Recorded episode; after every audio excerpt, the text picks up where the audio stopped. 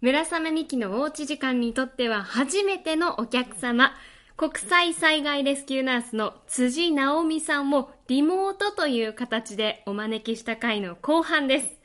お家でできる防災について借り物競争形式で辻さんがお題を出して私が自分の家の中からそれに沿ったものを持ってくるということをやってみました。お家の中にも防災に関わるものってたくさんあるんです。それでは後半をお聞きください。インドアナウンサー村雨美希のおうち時間。殿、2問目をお願いしてもよろしいでしょうか？かしこまり。はい。ではね、次は、家の中のもので、頭守れそうなものを持ってきて。頭を守れそうなもの？わかりました。殿、はい。また私離れますので、あ、そうです。ソロトークタイムをお願いしてもよろしいでしょうか？かしこまり。では、お話しておきます。もう、では殿いってらのおなりですよね。どんどんどんどん。お願いしますはでは、では、ますまずは、いってらっしゃい。い。ではでは、2回目の殿のお話でござる。ね、頭守るっていうのに、まあもちろん物があった方がいいんだけど、物がなくてもできる頭の守り方って皆さんご存知ですか？実はね、ダンゴムシのポーズって言うんですけど、あの、ぜひこれ検索してみてください。ダンゴムシのポーズ。あの、実はこの首、頭じゃなくて首をこの手のひらで守って丸くなるポーズなんです。でもね、私ね、アメちゃんから聞いたんですよ。北海道にはダンゴムシがいない。え？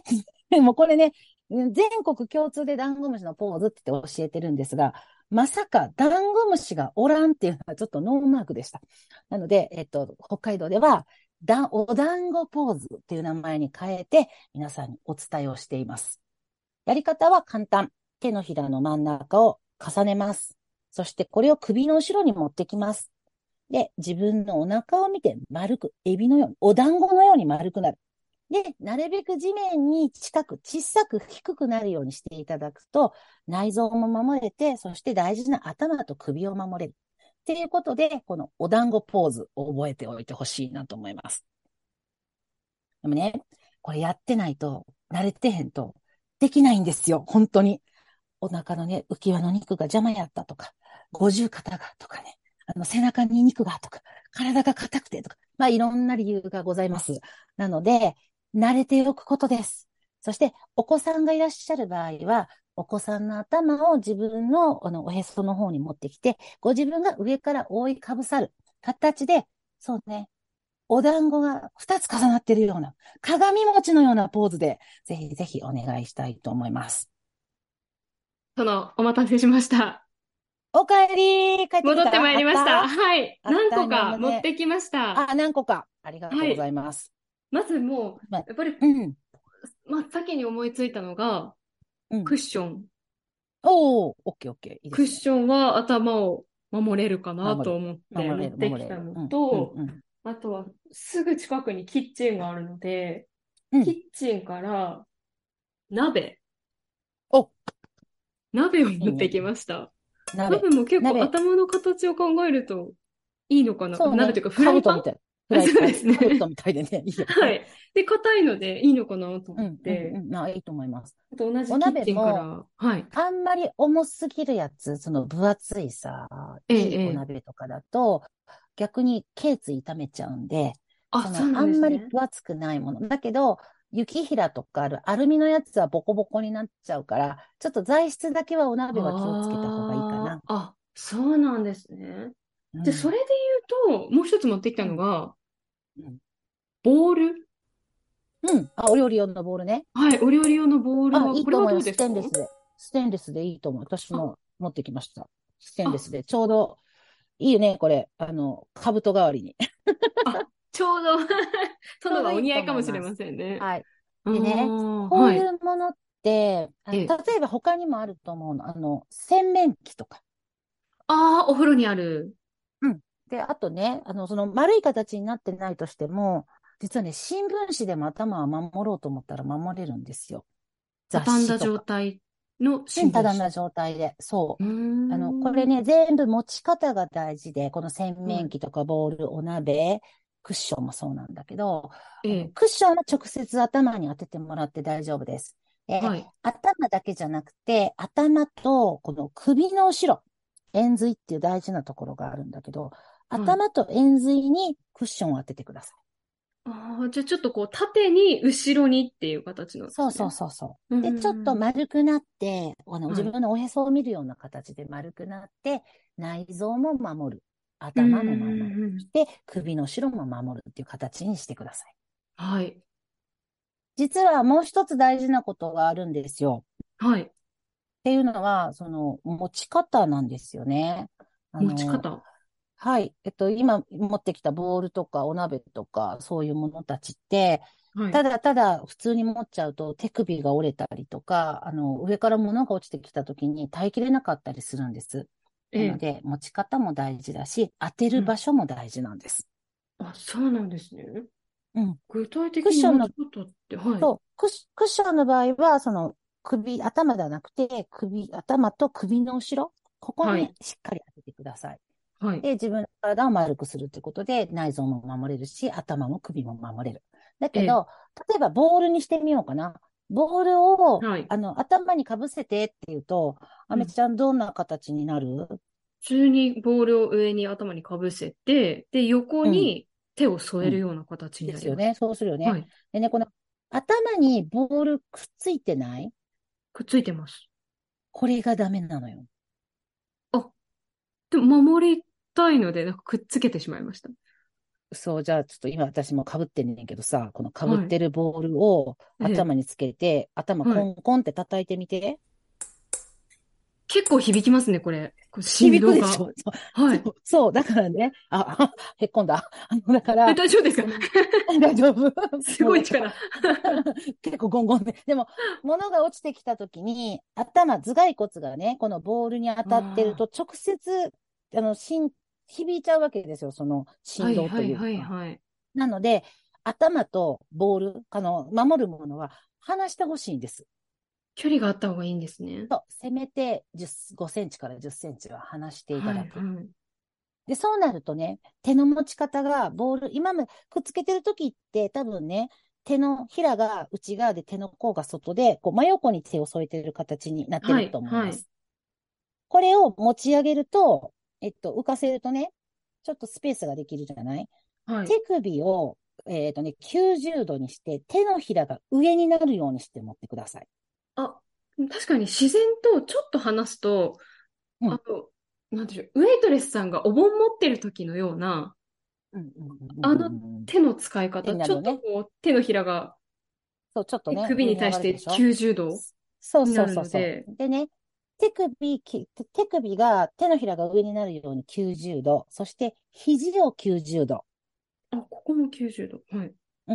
で、こうすると人間の体の解剖学上、強い力が返ってきても耐えきれるんですよ。へえ。だから、まあ、ボールだけじゃなくて、さっき言った新聞とかね、あと雑誌、はい。ビジネスバッグとか、その平らなものとかも、こういう持ち方をして、上から物が落ちてきても、手首は折れないし、下にズンって下がることもないんです。なるほど。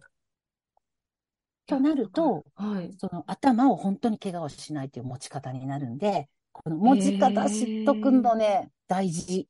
いや、そうですね。せっかく頭を守るって分かったとしても、守り方を間違えてしまうと、うん。ね、危ないでしょ？いないですね。これ、はい。これね、あの、スーパーに行ったら買い物かごあるじゃないですか。ああ、はい。あれで頭って守れるっていうふうに、あの、皆さん研究されてて、あれも、ただ被るだけじゃなくて、頭から10センチ上げて、手首を上ね、90度にして、手のひら上にして持つと、上から物が落ちてきても全然大丈夫だったっていうね、結果があるんです。そうなんですね。うん。ええ。いや、覚えておきます。そう。頭から離すことと持ち方です。うんあの、フロー家も、その頭を守るヘルメット代わりになるよっていうお話があったんですけれども、それ私、うんあの、殿が出版されている本であ拝見しました。今手元あにあるりがとうございます。ありがとうございます。それも書いてありましたよね。はい。洗面器は手の届くところへ。へっていうところそうで。うん。あの、お風呂の中に入ってる時に被災すると、めちゃくちゃ無防備でしょ？あそうですよね。こうね、今絶対湯船から出ないと、もうどんぶらこどんぶらこでえらいことになるんで、だだけど、頭がノーマークなのね。もちろん、すっぽんぽんだからね、全部ノーマークなんだけど、頭本当守ってほしいし、結構お風呂場の中っていろんなものあるじゃないですか。落ちてきて頭怪我したら大変だから、あそうですね。だから洗面器で頭を守っていただきたいと思ってます。そういった情報が地震、はい台風の時に動けるガイドという、これが一番はい辻さんが出しているものの中では新しい本になりますよね。そうです。これね、しえっと、4月に発行したばっかりで、はい今までのもう本も、今まで6冊出したのかな。あの、うんうんいろんな意味で、その、お家にあるものとか、あの、気軽に手に入るもので、自分の命を守りましょうっていうのをテーマでしてきたんだけど、はい。今回のは、えっと、もうそこの段階はもう終わって、一個ステップアップっていうことで、大事な人を守るための防災っていうのがテーマになってます。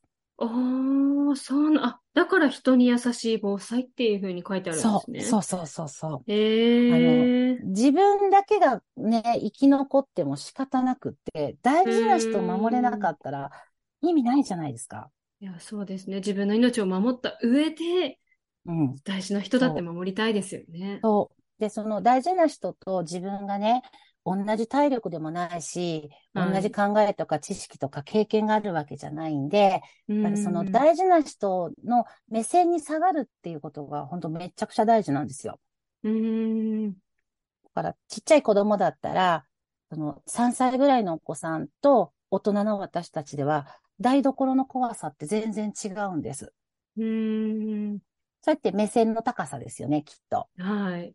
身長が低い時、だからしゃがんでキッチンを見た時と、自分が普段立ってる状態で見た時って、危険って感じるものが全く違う。いや、そうですよね。大人が、うん。まあ、腰の高さのものが、お子さんだったら頭の上に降ってくるものに変わりますもんそうね。そうそうそう。だから、うんその目線になって一緒にキッチンを見て、で、お母さんとかが一人で決めるんじゃなくて、一緒にどれ危ないかな？あれ、そうやね、あれ危ないね。じゃあ、あれ落ちないようにしようねとか、あれ片付けようねとかっていうふうに、一緒にこう考えていくことが、やっぱ人に優しい防災かなと思ってるんですよう。ん私、あの、殿のお話で以前、菜箸でも凶器になるって聞いてから、うん今まで洗っうんて、で、洗いかごのところに立てかけてたんですけど、うんもうすぐしまうように、引き出しにしまうようにしました。正しいです。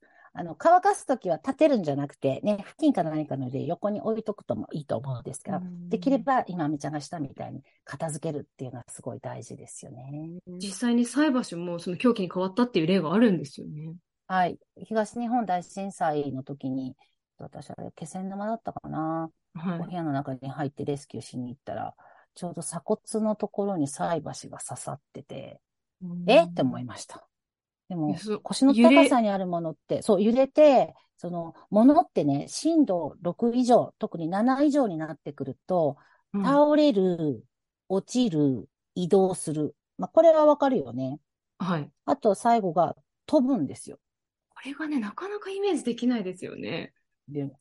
私ね、ハーフィン大震災の時、大はい阪の自宅で、あの、実家で被災したんですけど、ええ。アメちゃん知ってるかな？テレビデオって、わかる？テレビデオ？テレビ。とビデオがね、一緒になってた iMac みたいなやつがあるんですよ、うん。昔ね。テテレビデッキみたいなことですか？そう、テレビデッキとか、うんであの、普通のブラウン管のテレビの下にビデオがもう、はいはい一つの商品としてくっついてるって言ったらいいかな。あ、うーん、はい。あれがね、多分14インチで9、12キロぐらいあったんちゃうかな。うんうん多分、それがね、あの、私のベッドの頭元の1.2メートルぐらい先に、あの、テレビ台の上に置いてたのが、ゆっくり弧を描いてスローモーションで私の顔のところにやってきまあ、あ、あ、あ、ぐしゃーっていきました。ええまさか飛んでくると思わへんかったな。なので12キロのものが飛んでくる。そう、右の、あの、目の下の眼下っていう眼下骨折しましたよ、そこ。うわーで、当たって。思いっきり、ああいう時ってスローモーションよね、なんかね。あ、あ、あ、あ、あ、来た、ガーンみたいな。感じでした。握握れなかったでで、その時、に、あ、はい物って飛ぶんやって思いました、ほんまに。でもね、いろんな、いろんな人がいろんなものが飛んできて、やっぱり怪我されてるんですよ。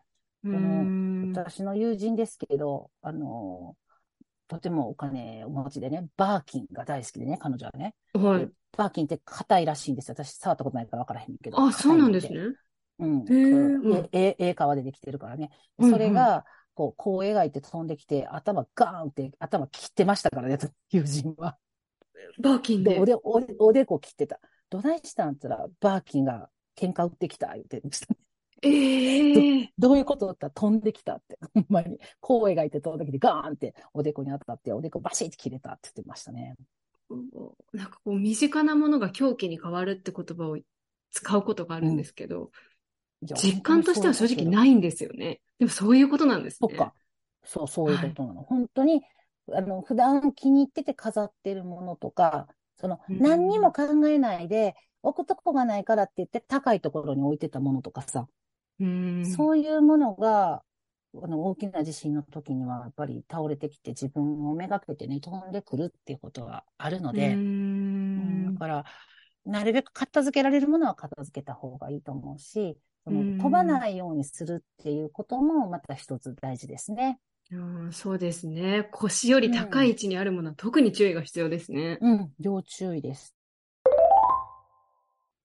なんかいろんなってくれたよ。いろんな、いろんなお話がもう聞きたくなっちゃうんですけど、借り物教室に戻っていいですか？そうだ。忘 忘れてました、私。忘れてた。あ、一緒一緒。借り物競争やりましょう。えー次のお題ありますか？はい、ありますよ。はい、お願いしじゃあます。次は、はい。普段寝るときに自分の体にかけているものを持ってきてください。わかりました。寝るときにかけてるものですそうね。、そうそう。はい。はいわかりました。寝室から持ってきます。はい。あのもう、またお一人、一人になるんですよね、これ。お願いしなくてもわかりました。理解していただいて、本当にすいません。ありがとうございます。殿がまた話しておきます。はい。殿のソロトークタイムです。お願いします。はいいってらっしゃい。いってらっしゃい行ってまいり。ます。はい。はい。はい。3回目の、あの、特集になっております。えっとですね、この寝るときにかけてるものっていうのをね、あの、持ってきてもらってまた解説するんですけど、寝るときってね、無防備ですよね。人生の中でね。人生1日の中でね、3分の1以上が寝てる時間ってなってるので、ってなると、その時間に被災をすることだってあり得ます。もう熟睡してるときにいきなりグラッて揺れたときと、今起きてるときにグラッと揺れたとき、対応変わりますよね。なので、やっぱね、寝ぼけたときでも、すぐに逃げられるためには何が必要か。寝てる部屋が片付いているということなんです。かせめて寝る前だけは、あの、床に何も置かない。ね、所定の位置に戻すっていうふうにね、していただくだけでも、逃げる確率、逃げれるね、その確率っていうか、足を怪我しなくても逃げれるようになるので、ぜひこれはね、やっておいてほしいなと思います。私ね、片付けるタイミングは3つだけって決めてて、えっと、ご飯食べるとき、寝るとき、出かけるとき、この3つだけ。他はもう散らかってていいと思ってます。ね、私も子供が2人、あの、もう大きくなりましたけれども、息子が2人いるので、まあ、ぐちゃぐちゃですよ。あの、おもちゃがひっくり返ってて。だけど、この3つの時だけは片付けようね。なぜならって話をしてたら、子供なりにちゃんとわかります。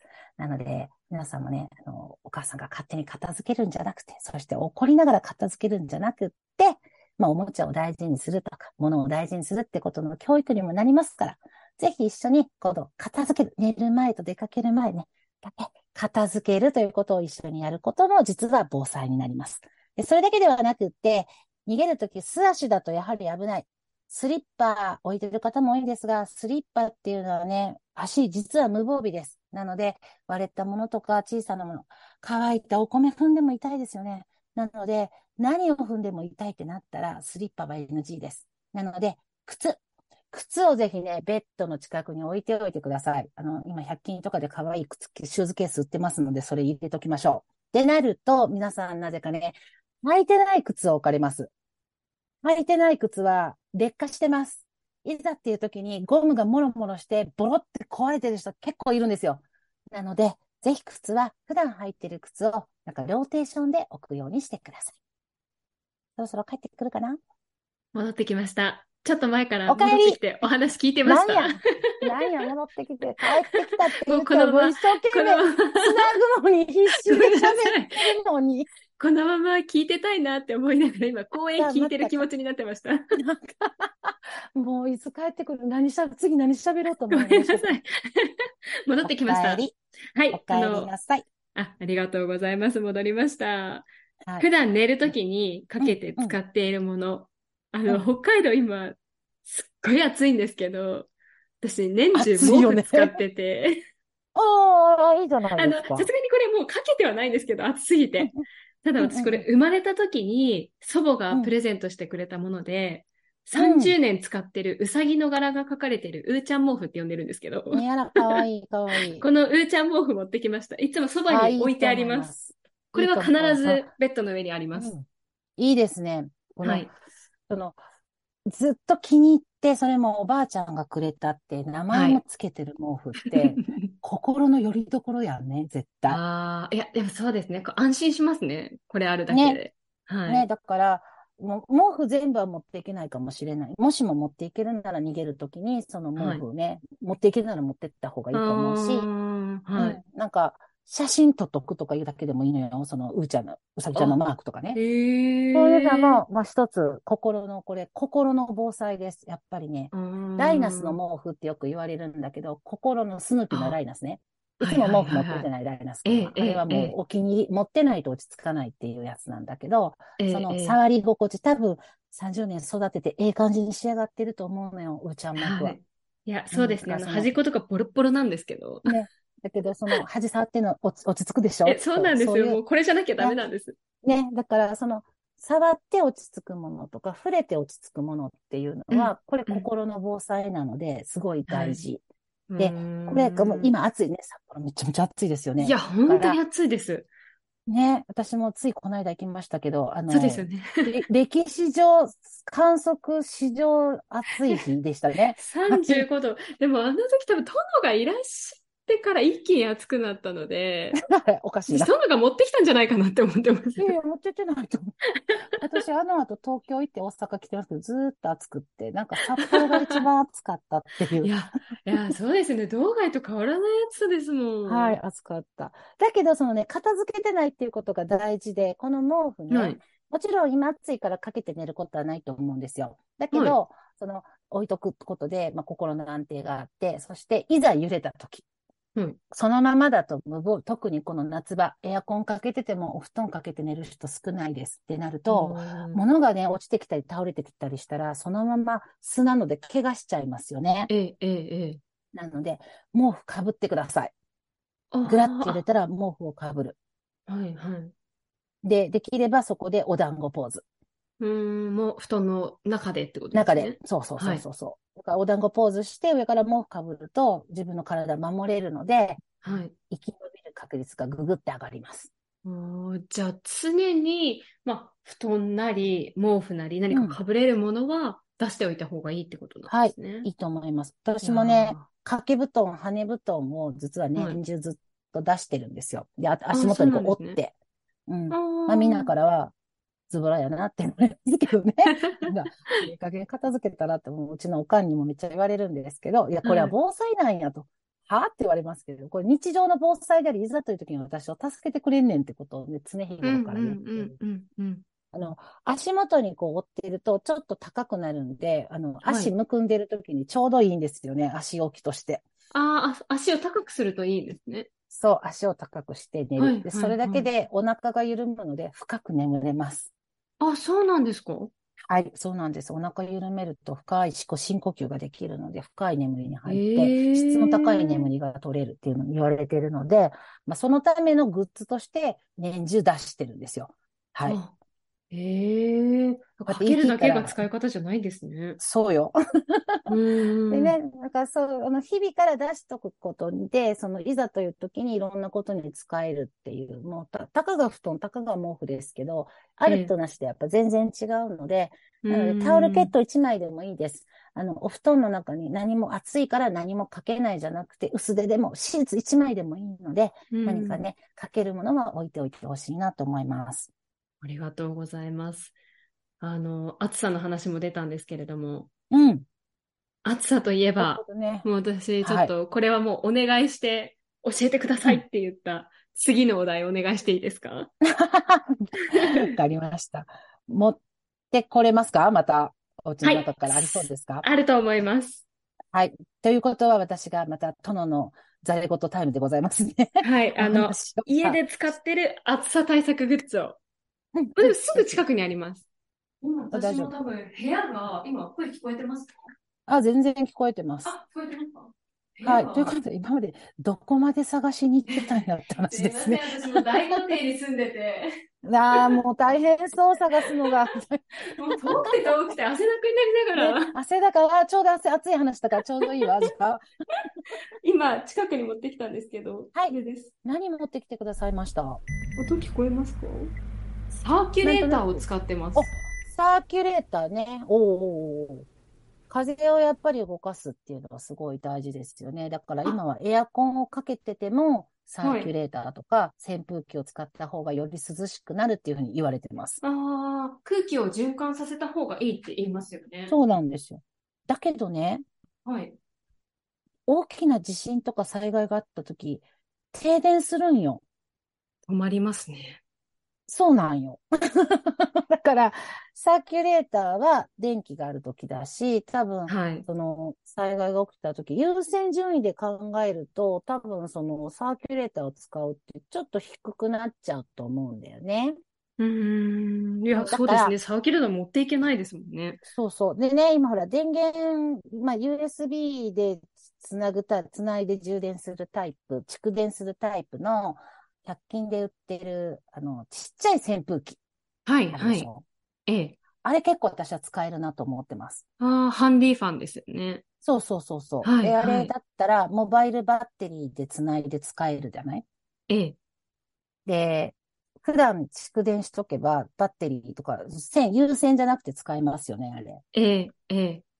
1時間ぐらいは使えるかな。っていう意味では、それ一つ、一つこれは暑さ対策として使えます。はい。で、えっと、うちわとかセンスとか、まあこういうアナログなものも結構やっぱ使えるんですよ。ああ、で、できれば、うちわよりもセンスの方が風がうねるんで涼しくなります。ううちわの方がうん持ってる方は多いのかなという印象なんですけど、センスの方がいいんですね。うん。まずね、うちわって、あめちゃん、どんな風に仰ぐかな？もう普通にあのにパタ柄のところを持ってパタパタはい、ね、パタパタします。よね。はい。センスってすると、ちょっと手首が回りません？ああ、そうですね。ちょっとこう、あ、まあ本当に仰ぐ動作が。ちょっとこう手首、うねうちわだと絵をしっかり持って、その、風が出てくるあのところが、そのままなんていうの、パタパタする感じ。うな、ぎを焼いてるやつね、パタパタっはい。はい、はい。えっと、それ風って一直線なんですよ。だけど、はいセンスの時って煽るんで、風がうねるんです。確かに手首をちょっとこうひねるような仰ぎ方になりますよね。で、普段はちっちゃく畳めますよね、あれ。はい。だから、カバンの中にポンって入れてても邪魔にならないので、は内輪は結構大きいから、カバンに入れるとね、い。ちょっとええ、ええ入れる場所ないなってね、浴衣着てたらさせるね、お腰にさせるけど。なので、ぜひね、かあの、カバンの中にも入れててほしいし、あの、枕元とかとかにね、置いといて、ちょっと暑い時にこう煽っていただくと、あ、すごい風がこう動いて涼しいなっていうふうに感じていただけます。うねる風が、まあ、その空気の循環を考えるとそうで、す。動きがあるから、より涼しく感じるってことそうそう、なんですね。サーキュレーターってさ、あの、首振って、縦にも横にも首振っええてぐるぐええる動いてくれると、風がほら、な竜巻みたいになるわけじゃない？はい、はい、はい。あれで涼しいね、風が動くから。へだからセンスも風ー。がこう、た、竜巻とは言わないけれども、センスの方がね、あの、風が動くので、ぜはい。ひ試してみてください。でへーそれだけじゃなくって、あの、私ね、この間見て買いましたよ。北見のハッカ。ハッカリュそっか、北海道来た時に買ってくださったんですね。買いました。もうずっと気に入って使ってるので、今回買いだ、買いだめっていうぐらい買っちゃいました。そんなにたくさん。はい。使える。ほんと使える。あのあれ、、すごくスースーしますよね、ね。すずす。だからね、扇子にちょっと一滴落として仰ぐだけでもめちゃめちゃ涼しくなるし、そ、あ、そっち側に垂らすんですね。私いつもこう自分に向かってシュッシュってやって、あれ本当になんかこうしっかりしてるので、やりすぎるとちょっとこう、ヒリヒリするぐらい。だ からこう本当に遠くからさっとかけてたんですけど、加減、センス側に。センス側に、だからちょっとシミになっちゃったら困るっていう方は、ちょっとつける場所決めていただきたいんですけれども、ちょっと一滴落としていただいて仰ぐと、もうすごい涼しいんですよ。香りもいいし、ヒやヤッとするし、で、ヒリヒリ痛くはないし、なのええで、ちょっとこれおすすめです。ああ、でもなんかその北見の発火っていう言葉がうん殿から出てきたの嬉しいです、すごく。いろいろ、んなの使いましたけど、やっぱ北見の墓が一番、一番使い勝手が良くって、一番スースーする。うーん。うん。ですから避難所とか行った時にもうん。使える可能性があるってことですよね。あ、私ね、防災リュックにも入れてるし、必ず現場に入るときに、そう、はいこの香りっていう意味でも、あと、ちょっとした殺菌効果もパンミンってありますよね。あ、ありますね。はい。はい。だからそういう意味でも、あの、必ずこれは自分のポケットに入れて、現場に入って、必要な時に被災者の方々に使ってます。あー虫除け効果とかもあるってうん、あります、されてますす。もんね。はい。で、やっぱりね、お風呂毎日入れないし、やっぱり気持ちが不安になった時に、あの、まあ、いろんな香りがありますよ。北海道ラベンダーとかもね、あるしね、ええいろんな香りがあるんだけど、あの、やっぱりね、みんなに好かれる香りって不安な時は、あの、ペパーミントとオレンジなんですよ。へえ、爽やかな香りの方がいいんですね。そう、そうそうそうそう。で、多分ね、あの、ペパーミントは清涼感ですよね。やっぱりこう、ベタベタしてる暗い感じが好きってするし、はい、はい。オレンジはきっと青い空、白い雲、甘酸っぱい果汁、さんさんと香る、あの、出る太陽みたいな、なんかそういうイメージがあるからかな。やっぱ皆さん前向きになります。ああ、ちょっとこう甘ったるいような香りよりも、ちょっとこう柑橘系というか、はいス。カッとした香りの方がいいんですそうね。うん。で、多分こうんの暑さ対策にも香りはそういう意味では使えると思うの。うーん甘ったるい匂いの時よりも、ちょっと爽やかな感じ、柚子とかレモンとか、そういう香りを嗅ぐだけでもスッキリされると思うので、まあ、実質何か氷とかが手元になくても、香りを嗅ぐだけでも涼やかになれるという意味では、北見のハッカーもぜひ手に入れといてください。いやー、本当にあの身近にうん防災にもなるものがたくさんあるっていうのが今日よくわかりました。よかったなんか、わざわざ買ってこなくてもね、いっぱい家の中にあるから、ぜひそれを普段からね、ね使って、あの、ちゃんと手応えを持っとく。本当に今日みたいな暑い日に北見のハッカーをスースーね、はいこう扇子で置いたら、あ、ほんまに涼しいわっていう体験をしとくことが大事なので、皆さうんんこれを聞いたら、レッツゴー手に入れましょう。いや、そうですね。まずやってみるっていうのがまた大事になりますね。はい。じゃあ、皆さんに最後一言何かいただいてもいいですか？うん、あの、私ね、ずっとこうね、災害は怖いけど防災はおもろいっていう、このポリシーで、講演会とかメディア出たりしてるんですけど、皆さんにびっくりされます、最初。えって。だけど、うーん防災面白くていいやんじゃないとやらないでしょって言うと、そらそうやなって皆さんおっしゃるんで、あの、ふざけてるわけじゃなくってね、楽しい、面白いっていう、おもろいっていうのは、ちょっと違う観点だと思うんです。なんはいか構えてやるではなくって、いやこれって、こんな風に使えるんや、え、面白？っていう、そういう面白ね。いや、そう、興味をで持つっていう意味のうん面白いですよね。うん、そういうインスタリストでいいのね。こっちの方のうん面白いっていう意味の、興味を持てるっていう意味で防災を取り組んでくれると、これはなんか、生活が潤うっていうか、ええ生活の質がね、爆上がりしてくるんですよ。これ不思議と。爆上がりいいですね。爆上がりで爆上げしてきます。私、全然片付けできなかった人だけど、片付けできるようになったし、無駄買いしなくなったし、はい。うん。なんか、いつでも家が綺麗になりました。あうん。あ。で少ないもので、何でも、なんかないものでも何とかしようってするから、だから無駄な買い物もなくなったし、例えばうん今日は暑いし、もうなんか、買い物行くの嫌やなって言っても、まあ家の中のもので何とかなるかって言って、美味しいものが食べれるとかね。そういう意味でおもろい。